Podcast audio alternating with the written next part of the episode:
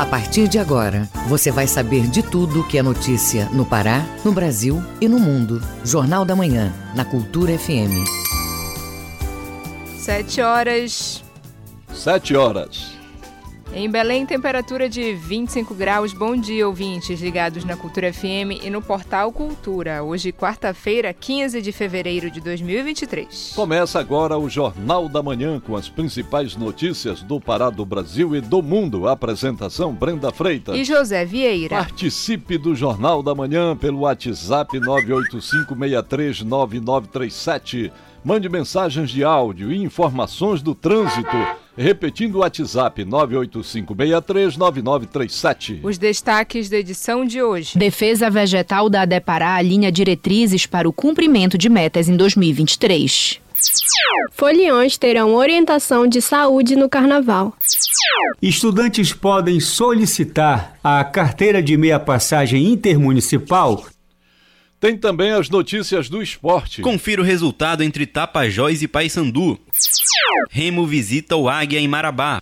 E ainda nesta edição, um projeto de incentivo à leitura arrecada livro e doa para bibliotecas públicas. Abono salarial começa a ser pago. E Teatro da Paz completa 145 anos com extensa programação. Essas e outras notícias agora no Jornal da Manhã. 7 horas 2 minutos. 7 e 2. Jornal da Manhã. Você é o primeiro a saber. Procuradoria-Geral da República denunciou mais 140, 139 pessoas por participação nos atos antidemocráticos de 8 de janeiro.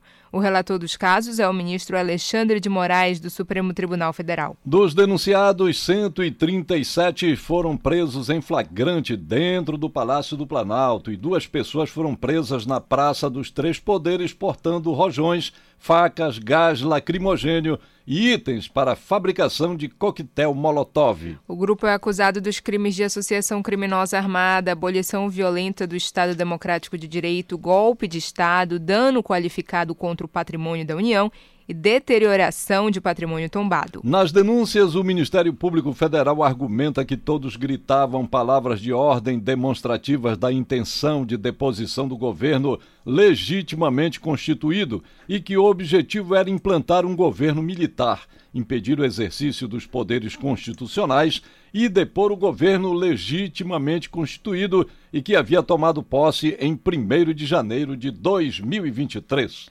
Presidente Luiz Inácio Lula da Silva assinou nesta terça-feira a medida provisória que determina a retomada do programa habitacional Minha Casa Minha Vida.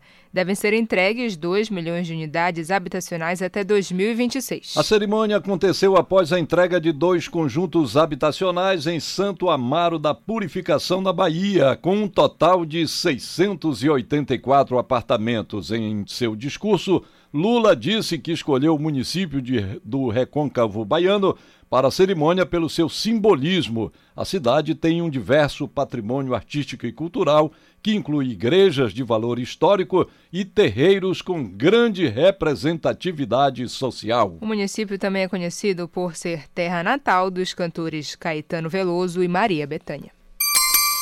7 horas 4 minutos. 7 e 4. Jornal da Manhã, na Cultura FM. Governadores cobram Congresso para recompor perdas com ICMS. Os gestores cobram do Poder Legislativo soluções para, para compensar as perdas na arrecadação. Informações com Yuri Hudson. Governadores de cinco estados e do Distrito Federal se reuniram nesta terça-feira com os presidentes do Senado, Rodrigo Pacheco, e da Câmara, Arthur Lira o grupo quer celeridade nas discussões de alternativas sobre as perdas de arrecadação em razão das mudanças no ICMS. Os governos cobram uma compensação na ordem de 45 bilhões de reais para os estados. Reais para os estados. A queda na arrecadação ocorreu após cortes feitos na gestão Bolsonaro. O governador do Piauí, Rafael Fonteles, acredita que Passada a eleição e com um novo governo no executivo, é necessário alinhar uma solução para equilibrar a cobrança dos tributos. Então a ideia é fazer algo que seja firme, seguro e permanente, para não gerar surpresa para os estados, como aconteceu no ano passado. A bem da verdade, os governadores foram surpreendidos, era um ano eleitoral, então sempre havia obviamente, muito, muito ruído eleitoral, digamos assim, e agora há muito mais clima para fazer essa harmonização federativa envolvendo todos os poderes e todos dentro da federação, porque também os municípios são afetados na medida que eles são, eh, eles têm a cota parte do ICMS. O valor da compensação, o estudo do Concefaz apresenta 45 bilhões. Esse é o que o estudo dos nossos secretários de Fazenda apresenta. Os governadores esperam chegar a um acordo com a União ainda em março deste ano. Participaram do encontro em Brasília a governadora do Rio Grande do Norte, Fátima Bezerra, o governador de Amazonas, Wilson Lima, a governadora interina do Distrito Federal, Celina Leão, e Ronaldo Caiado, do União Brasil. Agência Rádio Web de Brasília, Yuri Hudson.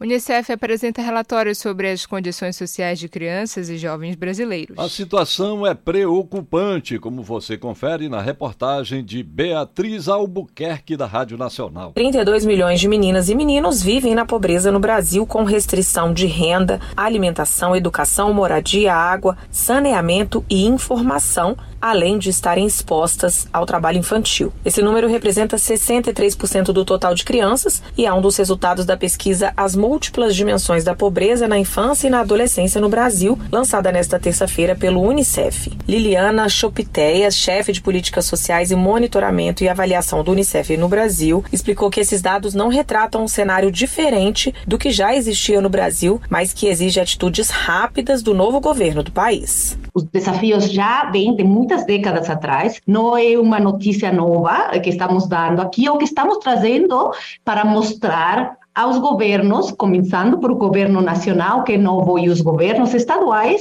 onde são as prioridades que têm que ser dadas, tanto para o investimento como para o desenho e implementação de políticas. Em 2021, o percentual de crianças e adolescentes que viviam em famílias com renda abaixo da linha da pobreza monetária extrema alcançou o maior nível dos últimos cinco anos. No caso da alimentação, o contingente privado de renda necessária para uma alimentação aumentou quase 40%. Já na educação, a taxa de analfabetismo dobrou de 2020 para 2022. Ainda de acordo com a Unicef, o impacto é maior na população mais vulnerável, como negros, indígenas e moradores das regiões Norte e Nordeste. Entre essa população, 72% estavam na pobreza multidimensional em 2019, contra menos de 50% se levar em conta brancos e amarelos. Com relação à moradia, um em cada dez crianças e adolescentes vive em moradia inadequada no Brasil. O problema se concentra no norte do país, com três estados apresentando indicadores superiores a 20%: Amazonas, Amapá e Roraima. O acesso à internet e à televisão apresentou melhora entre 2017 e 2020, com percentual de crianças e adolescentes conectados de quase 90%. Já quando se fala em trabalho infantil, os últimos dados disponíveis são de 2019, quando mais de 2 milhões de crianças e adolescentes de 5 a 17 anos estavam em situação de trabalho infantil no Brasil. Liliana Chipoteia afirmou que o Unicef espera que o novo governo reconfigure as políticas de proteção social no Brasil para trazer um cenário mais positivo ao país que Unicef, não só no Brasil, mas em todos os países onde trabalhamos, apoiamos o desenvolvimento de políticas de proteção social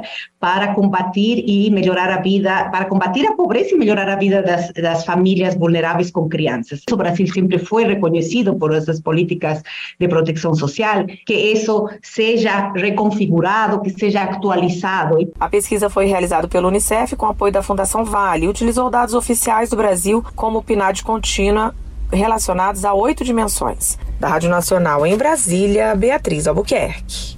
Secretaria de Estado de Saúde, SESPA, promove operação para prevenir doenças. O foco são as infecções sexualmente transmissíveis e a MPOX durante o período de carnaval. Informações com Alice Mendonça. O contato pele a pele dos bloquinhos de carnaval é quase inevitável. A sensação é boa para quem gosta, mas esse empurra-empurra pode ser favorável para a transmissão de doenças, como as ISTs e a MPOX chamada anteriormente de varíola dos macacos.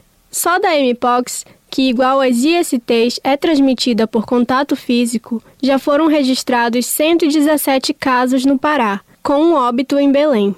E para orientar sobre prevenção, distribuir material educativo e testes, a Secretaria de Saúde do Estado realiza uma operação especial de carnaval, em parceria com os municípios, como destaca a coordenadora estadual de IST AIDS da CESPA, Andréa Miranda. Tem também muita iniciativa dos municípios com o Bloco da Saúde, onde é, acabam também sendo orientados quanto às infecções sexualmente transmissíveis, com a distribuição de folders, com a distribuição dos insumos de prevenção, preservativos masculinos, femininos, que nesse momento ele é muito importante que a gente tenha essa consciência da nossa saúde e que se a gente puder evitar se o, o, usuário puder evitar uma infecção sexualmente transmissível, ele vai ter sim a orientação das equipes que estão distribuídas nos principais balneários do estado do Pará. Entre os locais que as equipes da CESPA vão estar neste carnaval estão Salinas, Bragança, Barcarena, Cametá, Vigia, Curuçá, Abaitetuba e Belém, no circuito Mangueirosa. A coordenadora estadual de IST AIDS da CESPA, Andréa Miranda, detalha como vai ser o trabalho e a importância dessa ação. Lá os profissionais da CESP estarão prestando esclarecimentos sobre as doenças sexualmente transmissíveis, orientações com a informação e a distribuição do preservativo. Sabemos que é um momento de folia, mas também um momento da gente ter a consciência sobre a nossa saúde, sobre como podemos é, nos prevenir nesse momento de folia a respeito das infecções sexualmente transmissíveis. Ao longo da ação da CESPA, mais de 500 mil preservativos devem ser distribuídos.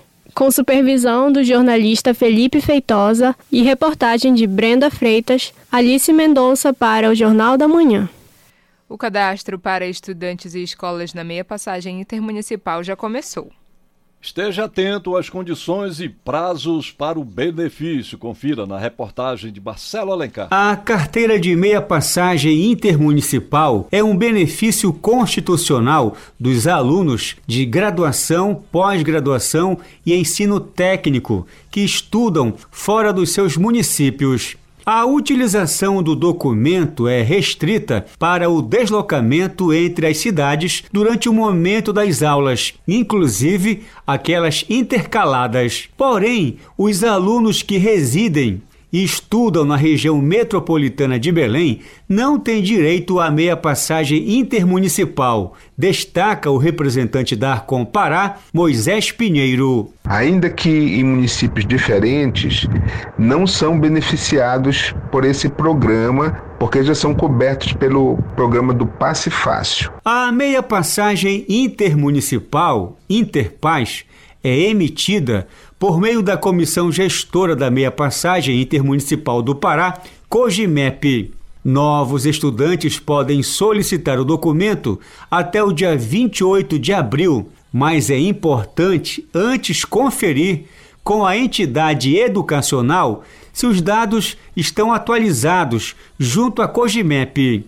O credenciamento de instituições públicas e privadas deve ser feito até o dia 31 de março. Alunos de instituições particulares precisam comprovar a renda, como pontua o representante da Arcom Pará, Moisés Pinheiro. Comprovar renda que não pode ultrapassar dois salários mínimos, exceto é, se ele for bolsista ProUni ele vai apenas precisar comprovar a sua condição de bolsista. Os estudantes que vão ter acesso à primeira via, ou seja, que estão tirando pela primeira vez a carteira de meia passagem intermunicipal e que estudam em Belém, Ananideu e Marituba, poderão levar diretamente a sua documentação na Secretaria da Comissão Gestora, localizada no Terminal Rodoviário de Belém, sala 115, no primeiro andar. Mais informações sobre a meia passagem intermunicipal no site arcom.pa.gov.br ou pelo e-mail arcom.cogimep.arcom.pa.gov.br. Marcelo Alencar para o Jornal da Manhã. 7 horas 15 minutos. 7 e 15. Ouça a seguir no Jornal da Manhã. Projeto para 2050 é apresentado em Santarém. Cultura FM, aqui você ouve primeiro. A gente volta já. Estamos apresentando Jornal da Manhã.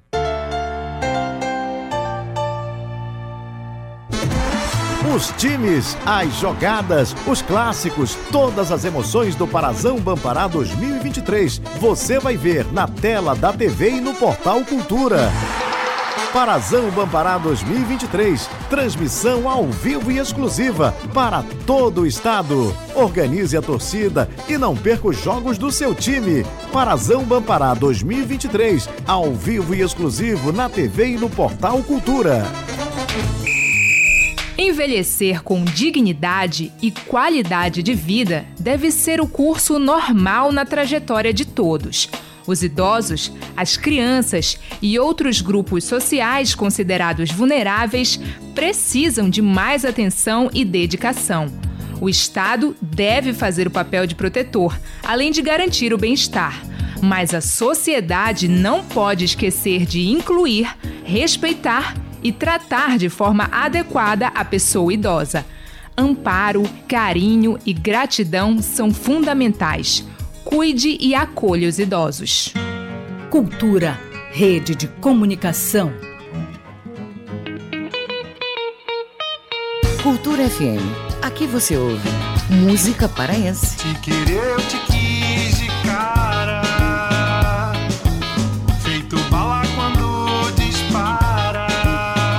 Música brasileira.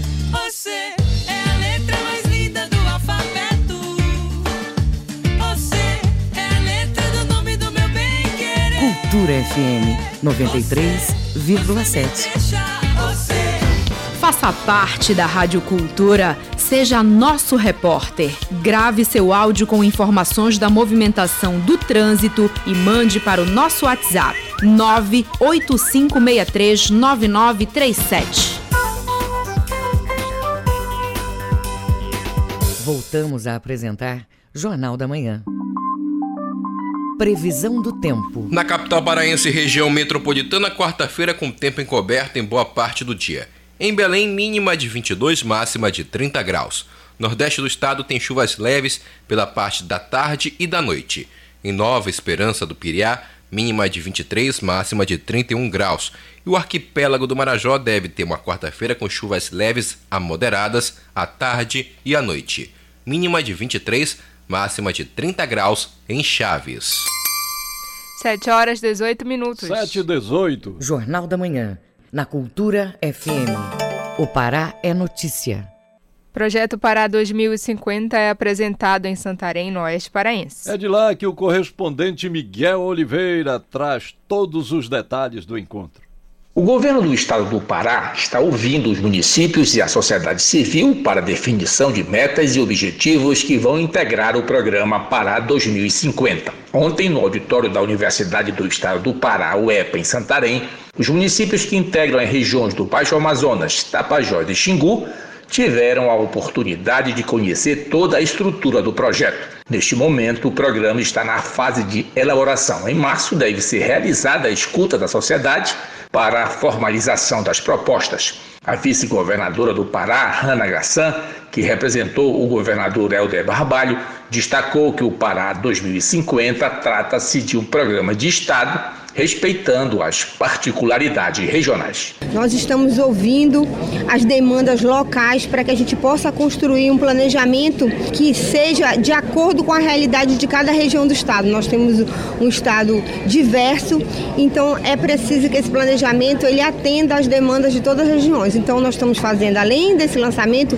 vamos fazer audiências públicas onde nós vamos ouvir a população e quais as suas principais demandas para constarem do nosso planejamento estratégico. O secretário regional de governo do Baixo Amazonas, José Maria Tapajós, destacou que o Pará 2050 busca desenvolvimento do Estado com sustentabilidade. Alassar na frente, o único estado da Federação Brasileira que tem um projeto dessa envergadura, dessa importância, que discute com como disse a nossa vice-governadora, o presente e o futuro.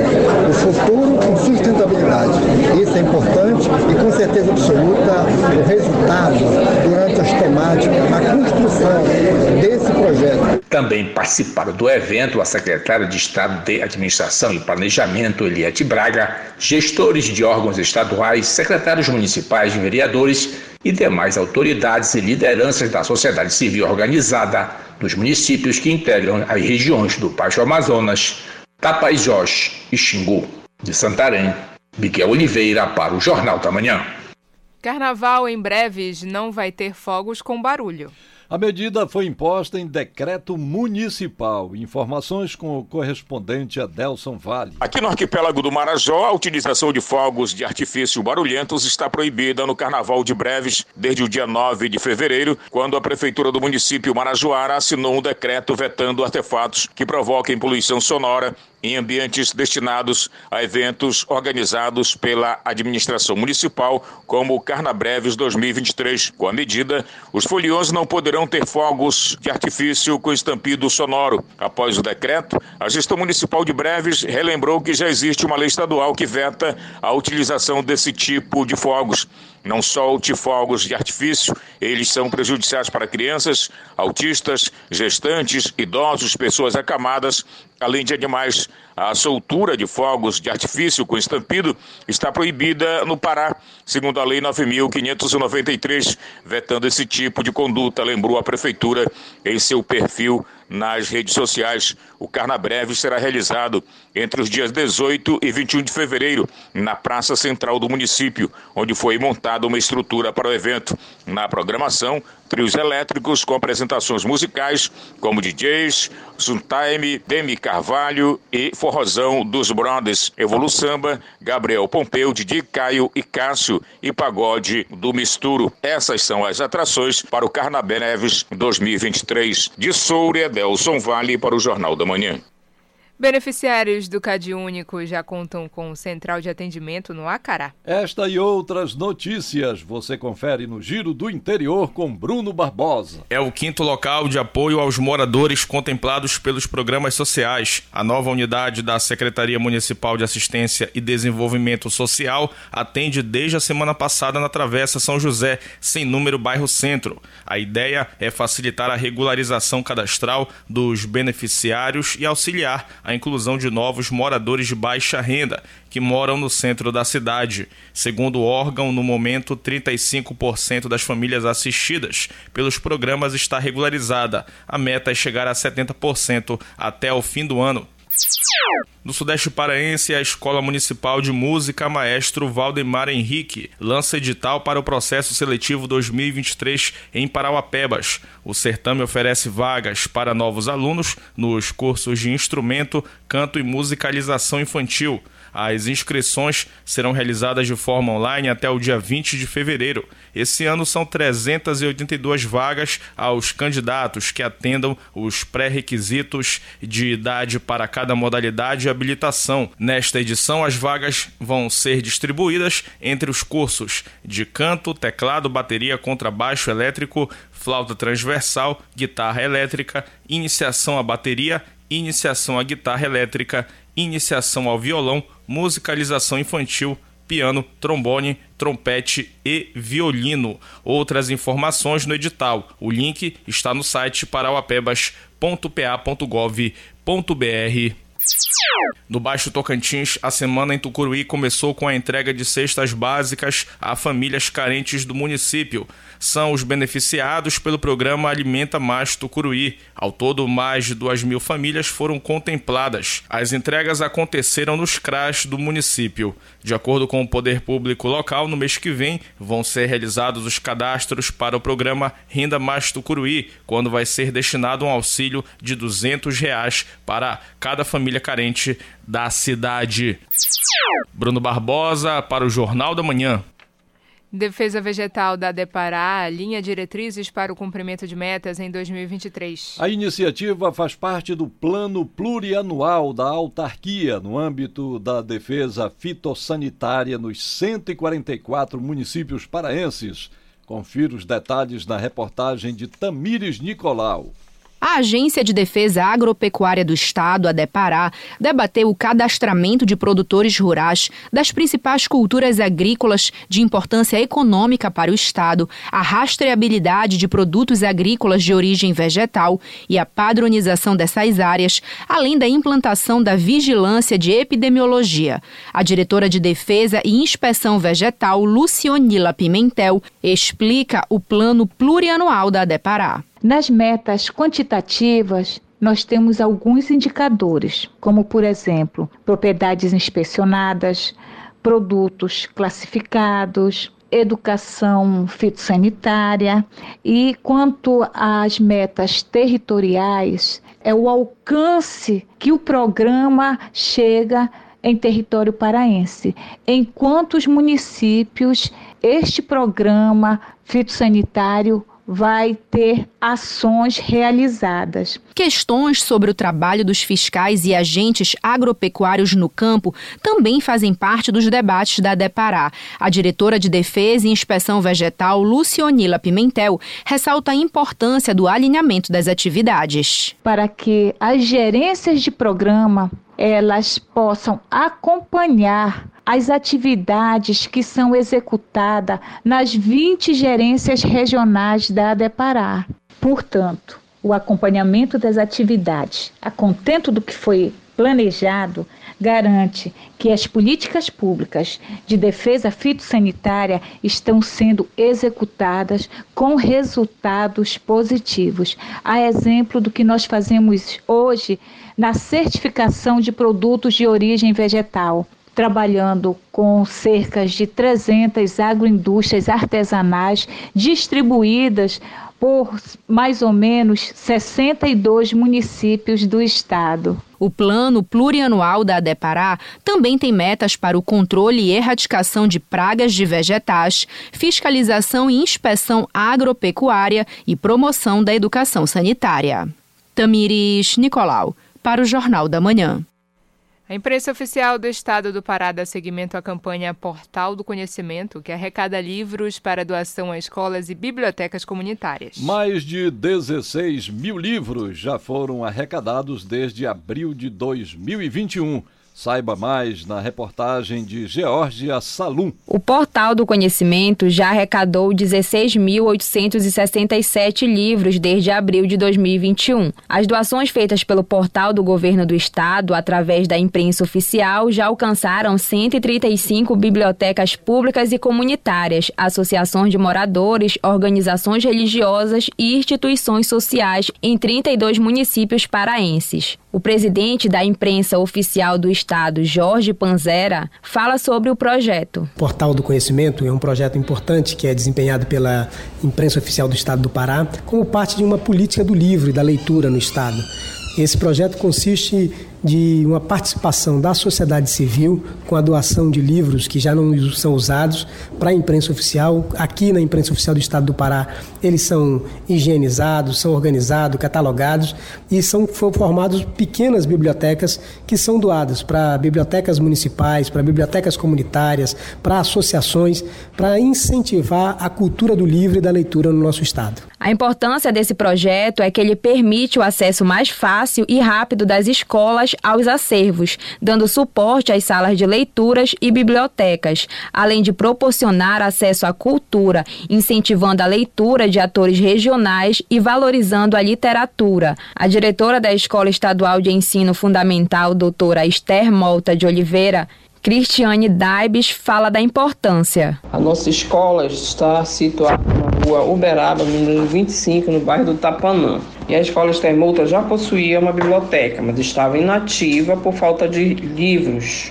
Com a doação do Portal do Conhecimento, a mesma foi reativada durante a reinauguração da escola que aconteceu no mês de novembro de 2022.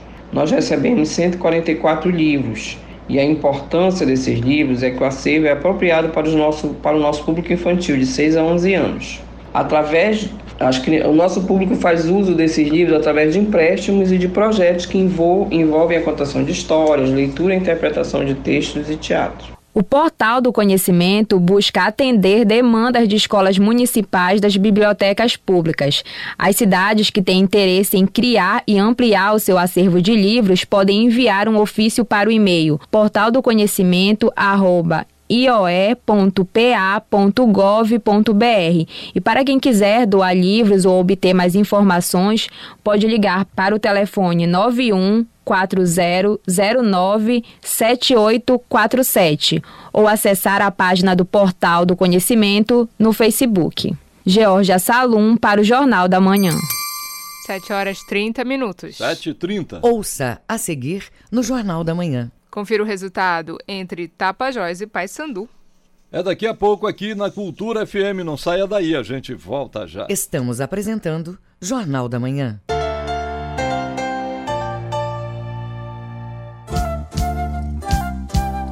ZYD 233, 93,7 MHz.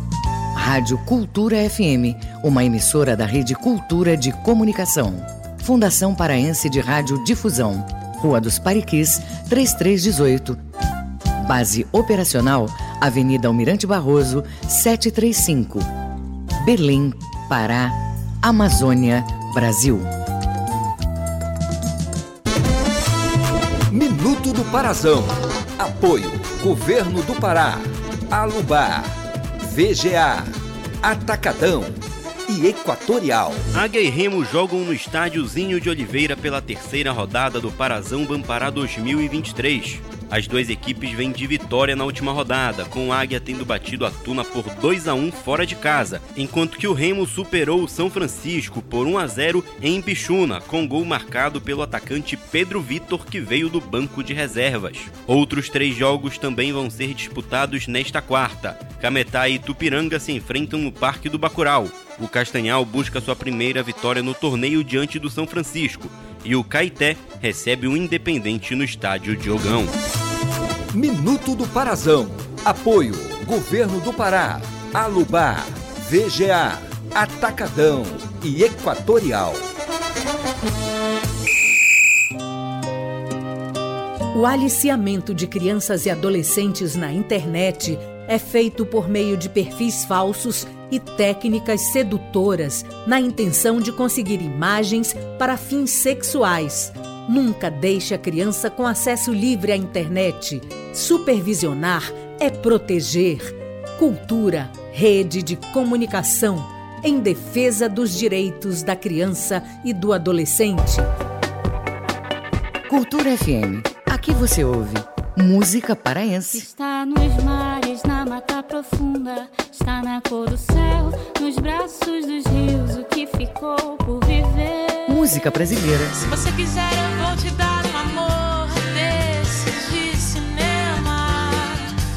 Não vai te faltar carinho. Cultura FM 93,7.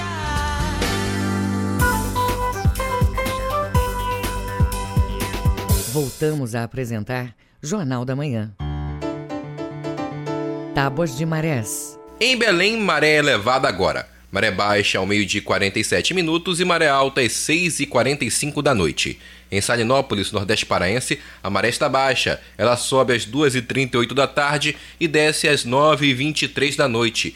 E no porto da Vila do Conde, em Barcarena, maré cheia agora. Maré baixa a 1 e 46 da tarde e a segunda maré alta do dia é prevista para 7 e 14 da noite. 7 horas 34 minutos. 7h34. Jornal da Manhã, na Cultura FM. Esporte.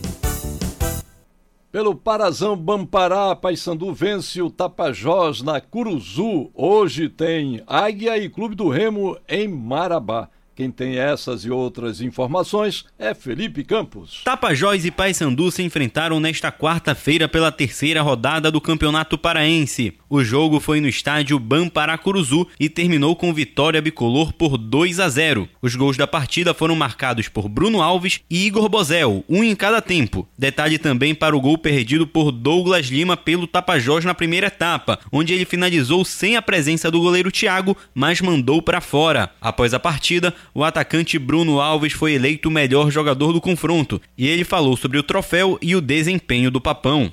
Agradeço a todos vocês por ter me escolhido. É, pro grupo, isso aqui, né? A gente se empenhou todos ali e graças a Deus eu tive a felicidade de fazer o gol, mas é, é um troféu que vai pro grupo todo. Estamos de parabéns pela vitória. Tem muito a crescer ainda nosso time, deixamos a desejar um pouco no segundo tempo.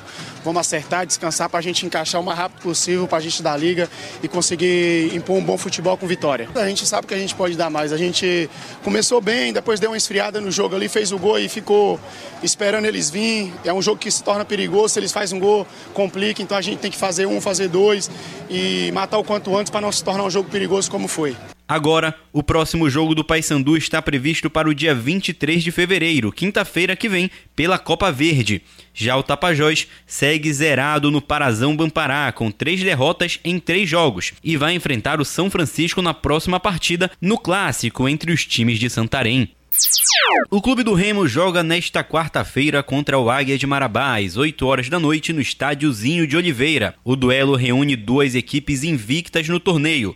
O Azulão tem um empate e uma vitória, que foi conquistada diante da Tuna no último sábado. E o técnico Mataus Sodré falou sobre o desempenho no último jogo e a expectativa para enfrentar o Remo. É uma vitória, sempre deixa o clima mais, mais leve, de mais confiança, né? Nós sentimos hoje na representação dos jogadores aí uma confiança, um alto astral muito positivo, né? Todo mundo se empenhando muito hoje durante o treinamento. Agora é focar muito no Remo, ver aí que é um excelente adversário, um time grande, né? Um time de, de competição, de título, né? Digamos assim, o atual campeão. Então, é manter o foco o máximo possível para a gente conseguir fazer uma boa exibição na quarta-feira. Do outro lado, o Leão Azul venceu as duas partidas até aqui contra o Independente na estreia e o São Francisco no último duelo. Sobre o confronto desta quinta, o zagueiro Ícaro falou sobre o que espera para a partida e das dificuldades que o time deve ter contra o Águia. Então, durante esses dois dias aqui, a gente está tá estudando bastante o time deles. A expectativa é de um jogo muito, muito difícil. A gente sabe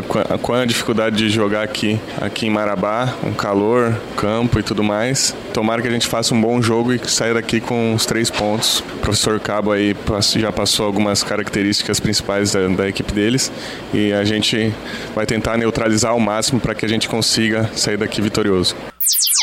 Outros três jogos também vão ser disputados nesta quarta, todos sendo às três e meia da tarde. Cametá e Tupiranga se enfrentam no Parque do Bacurau o Castanhal busca sua primeira vitória no torneio diante do São Francisco em jogo a ser realizado na cidade modelo, e o Caeté recebe o Independente no estádio Diogão. O Meia Flamel anunciou nesta semana sua aposentadoria dos gramados. A decisão foi publicada na rede social do atleta, que atuou por quase 20 temporadas, tendo iniciado sua carreira na Tuna e também tendo passagens pelo Clube do Remo e Paysandu. Contudo, o maior destaque dele foi pelo Águia de Marabá, onde atuou por oito temporadas, com destaque para 2009, onde o Azulão quase eliminou o Fluminense na Copa do Brasil. Depois do duelo na competição nacional, ele chegou a ser contratado pelo Flamengo, mas acabou não atuando no clube carioca. Com supervisão do jornalista Felipe Feitosa, Felipe Campos, para o Jornal da Manhã. 7 horas 38 minutos. 7 e 38 Fique sabendo primeiro, Jornal da Manhã, aqui na Cultura FM. O Mundo é Notícia. Agora vamos aos destaques do que é notícia pelo mundo no Giro Internacional com Felipe Feitosa. Um porta-voz da Casa Branca afirmou que os Estados Unidos não encontraram nenhum indício até agora que os três objetos voadores derrubados recentemente eram de origem chinesa ou tiveram funções de espionagem. As autoridades americanas até agora não viram também nenhum indício nem nada que indique especificamente a ideia que os objetos eram parte do programa de balões espiões da China ou estavam envolvidos em esforços de coletas de informação de inteligência externa, afirmou a jornalista John Kirby, porta-voz do Conselho de Segurança Nacional. Kirby disse que dos três objetos, dois derrubados sobre o território dos Estados Unidos e um sobre o Canadá, Podem ser balões simplesmente ligados a entidades comerciais ou de pesquisa e que seriam inofensivos. A União Europeia vai fechar as portas para a venda de automóveis com motor de combustão a partir do ano de 2035 e também pretende reduzir drasticamente as emissões de ônibus e caminhões pesados. O Parlamento Europeu aprovou nesta terça o projeto de regulação que põe fim às vendas de veículos novos com motor a gasolina ou a diesel a partir de 2035. O texto para os Objetivos Climáticos Europeus foi aprovado por 340 votos a favor, 279 contra e 21 abstenções. Ainda na terça, na cidade de Bruxelas, a Comissão Europeia, que é o braço executivo da União Europeia, anunciou a meta de que até 2030 todos os ônibus urbanos sejam modelos de emissão zero, seja com motores movidos a eletricidade ou a hidrogênio. Com informações da agência France Press e o UOL Internacional, Felipe Feitosa para o Jornal da Manhã. Jornal da Manhã, na Cultura FM. Os números da economia. Balanço do Diese Pará revela aumento de preços dos pescados no ano de 2022. A pesquisa mostra espécies que ficaram até 45% mais caras. Informações com Melbia Rolim. Após fechar o ano passado em alta, preço da maioria dos pescados consumidos pelos paraenses iniciou o ano com novos aumentos. As pesquisas do pescado na capital estão sendo feitas semanalmente em conjunto entre o Diese Pará e a Secretaria Municipal de Economia, com a coleta de preços de 38 tipos de pescados mais consumidos, além do camarão regional e o caranguejo. O supervisor técnico do Diese, Everson Costa, faz uma avaliação. No início de 2023, no primeiro balanço que fizemos, o pescado voltou a subir de preço e dessa vez atingindo a grande maioria do que a gente pesquisa, são mais de 30 espécies, distribuídas em mais de 10 mercados municipais, os principais aqui da nossa capital. Esses pescados que tiveram variações positivas, elas não foram uniformes, isso significa dizer que ah, o consumidor, o cliente, pode encontrar reajustes que variam entre 5% a mais de 10% dentro de um único mês. Esse foi o resultado encontrado, inclusive. Quando a gente faz um comparativo dos últimos 12 meses, ou seja, olhamos o preço de janeiro de 2023 em relação a janeiro de 2022, aí os preços eles ficam ainda maiores, porque você tem reajustes que chegam a quase 30%. E as espécies, em sua variedade, é, tiveram reajustes que alcançaram os chamados peixes nobres, né, o filhote, a pescada amarela, a dourada, aquelas espécies mais apreciadas, mais comercializadas. Também chegaram os chamados peixes populares, aí a gente tem a gó, a piramutaba, o mapará e também peixes que talvez não sejam de largo consumo da população, mas que fazem parte da nossa rotina alimentar. Os maiores aumentos de preços foram verificados nos seguintes tipos de pescados: Mapará com alta de 45,2%, Serra com alta de 41,33%, Camurim com alta de 36,58% e a Sarda com alta de 29,62%. Everson Costa dá algumas orientações. Quem for comprar o pescado, principalmente nesse início de ano, com a aproximação da Semana Santa, não se assuste, você vai encontrar preços maiores. Os fatores que levam a isso passam pela sazonalidade do produto. A gente sabe que final de ano começa o defeso de várias espécies, é proibida a caça, captura e comercialização. A gente também tem o inverno amazônico que se combina com mudanças de marés fortes. Acima de tudo isso, temos também ah, o custo, né, para quem vai buscar esse pescado, o diesel, ah, peças, lubrificantes, tudo se aumentou. Agora, é importante lembrar que o Pará é um dos maiores, se não maior, produtor de pescado atualmente. Com reportagem de Marcos Aleixo, Melbia Rolim, para o Jornal da Manhã.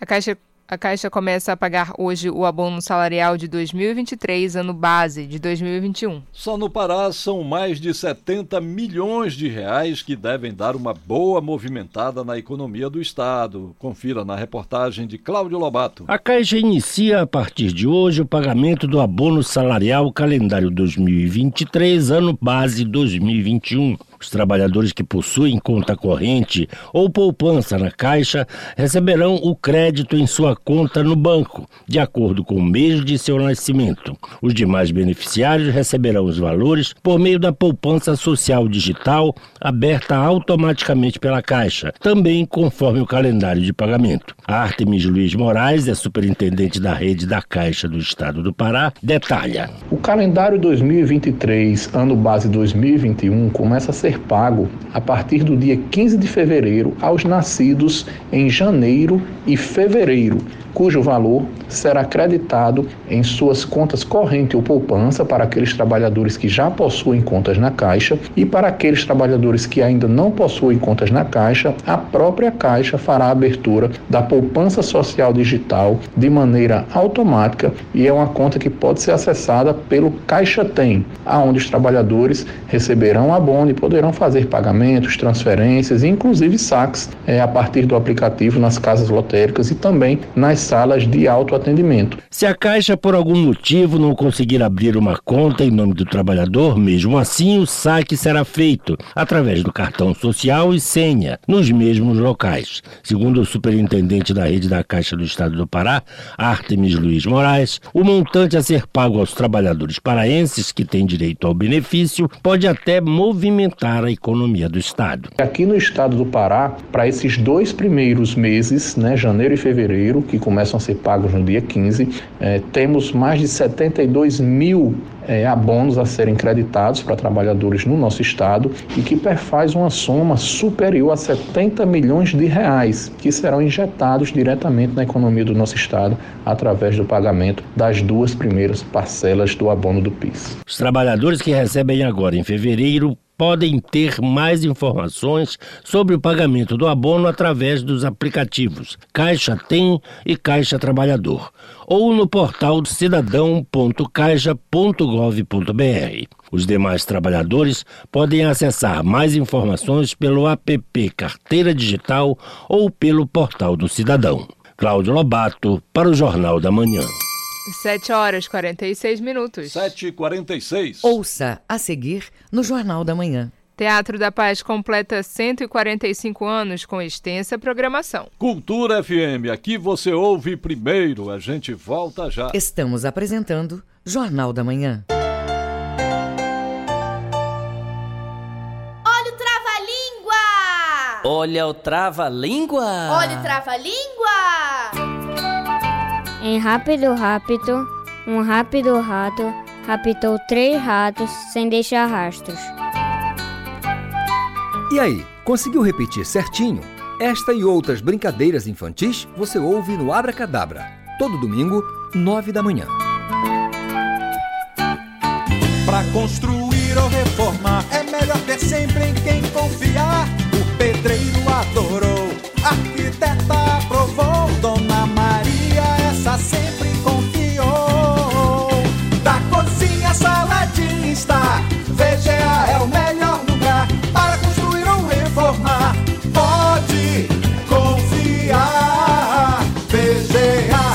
Casa e Construção, Domingos Marreiros, entre 14 e Castelo. Cultura FM. Aqui você ouve música paraense. Eu carrego aqui dentro um sonho. Eu tenho tanto a desejar. Música brasileira. Escutei alguém abrir os portões. É. Encontrei no coração. Cultura FM 93,7. Música, informação e interatividade. Conexão Cultura, de segunda a sexta, 8 da manhã. Ouvinte da Cultura FM, eu sou Isidoro Calixto, eu apresento o Conexão Cultura. Notícias, atualidades, informações e música para você ficar conectado com o que acontece no Pará e no Brasil. Não perca de segunda a sexta-feira, das 8 às 10 da manhã. Conexão Cultura.